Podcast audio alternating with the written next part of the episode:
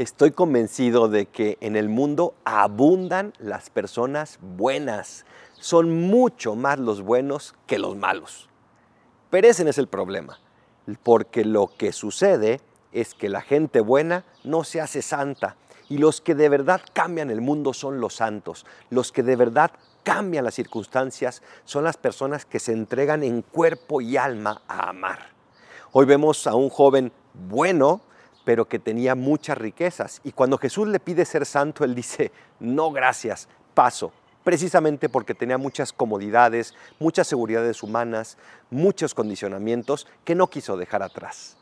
Dios te quiere santo, Dios te quiere santa. Deja ya de ser simplemente bueno y entrégale a Dios todo tu corazón. Y te aseguro que no simplemente cambiarás tú, sino que el mundo entero cambiará.